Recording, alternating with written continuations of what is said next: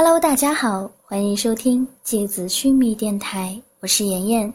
绝技第三十节，黑暗洞穴。银尘回过头，看见自己挂在床头支架上的银白色长袍，想起刚刚麒麟看着自己送给他的衣服时满脸高兴的神色。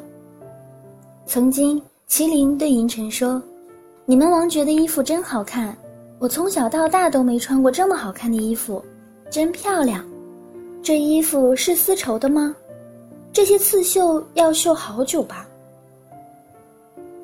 他记得当时麒麟满脸认真而羡慕的表情，和那双覆盖着浓密睫毛的眼睛，像柔软的黑色羽毛覆盖下的两颗宝石。我以后也能有这么好看的衣服吗？使徒能穿得像你们王爵这样帅气吗？当时的自己看着麒麟说：“当然可以呀，路过城镇时有卖衣服的地方，我买给你。不过你要是还像现在这样上蹿下跳，又爬树又挖洞的，什么好衣服穿在你身上都毁了。”麒麟挥挥手：“那怎么会？我可舍不得那么好的衣服。”明天麒麟去魂冢之前，就让他换上刚刚那身新衣服吧。毕竟他已经是这个国家尊贵的使徒了。也许那小崽子自己都没有意识到，他的命运已经完全改变了吧。银尘轻轻的躺在床上，微笑着闭上了眼睛。他自己都没有发现，这段和麒麟相处的日子里。他露出的笑容比过去几年还要多，心里对这个白纸一般的少年也已经越来越在乎起来。也许这就是王爵和使徒之间的羁绊吧，比血缘还要浓厚的情感，比伴侣还要纯粹的灵魂依靠。无数温热的细节，缓慢流动在胸膛里，脑海里很多熟悉的场景。也慢慢从被自己刻意封闭的记忆里浮现出来，像是笼罩在灵魂之上的漫长雨季，庞大的雨水之下，是那些让人不敢触碰的回忆的雷区。那些人的面容，此刻温柔地浮现在自己脸庞的上方。他们悲伤而动人的眼神，凝视着自己。银尘的眼底浮出一层透明的泪光来。西之亚斯兰帝国，深渊回廊，手上的宝石珠链一直发出持续明灭的光亮，而且越来越急促，仿佛一个垂死的灵魂正在挣扎着呼吸。宝石上发出仿佛电流般麻痹刺痛感。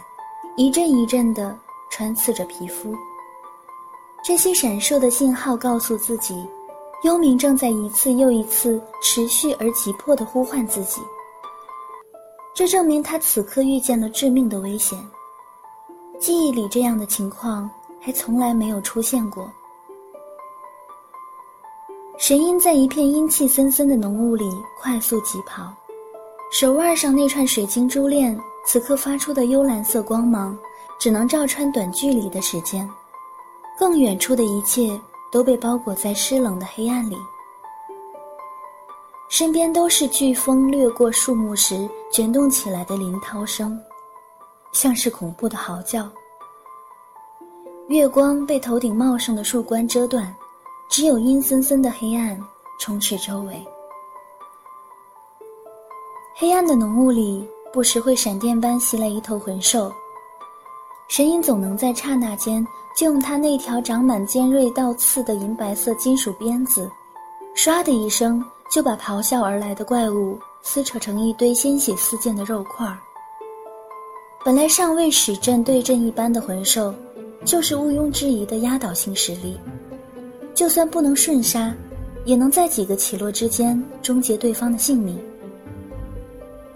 更何况是被冠以杀戮使徒之称的神鹰。但随着一路杀戮过来，神鹰也渐渐皱紧了眉头。越往深渊回廊核心地带走，越能感觉到魂兽的凶残和暴力。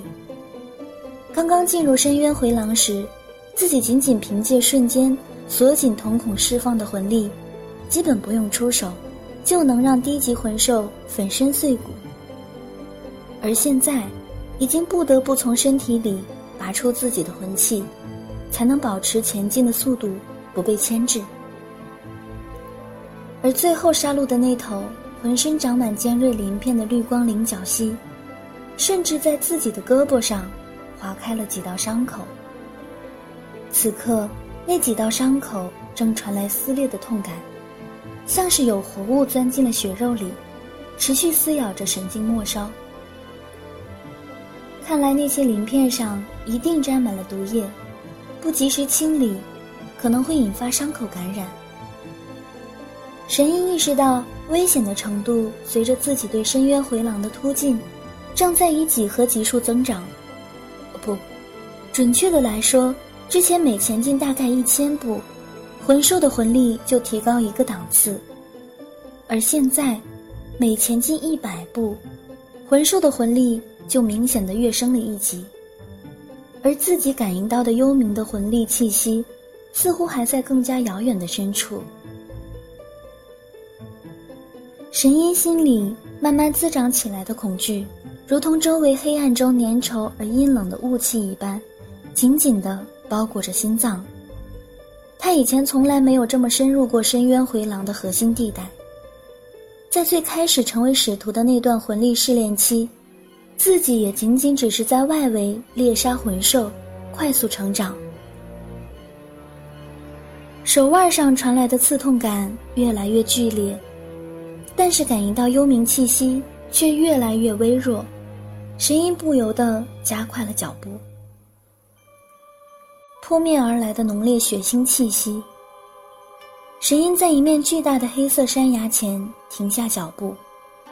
正前方山崖的夹缝中间，有一个洞穴，像是巨兽张大的血盆大口，似乎在等待着择人而噬。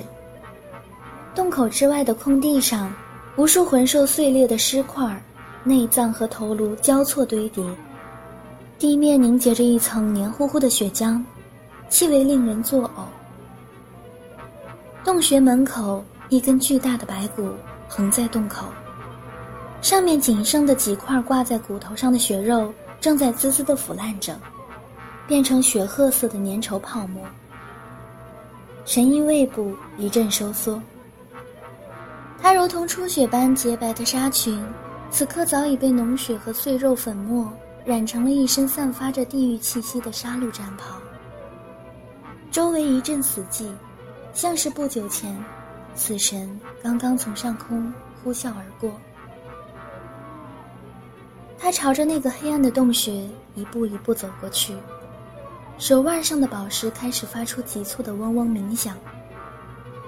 神鹰一只脚刚刚踏到洞穴的门口，就瞬间感觉到周围空气里异常流动的魂力轨迹，但是他还来不及反应，就被地面突然爆裂而出的无数黑色尖锐棱刺，瞬间插进了他的肩膀。幽冥，是我。他张口朝洞穴里喊，浑浊的鲜血从嘴角淌下来，他的声音因为痛苦而扭曲。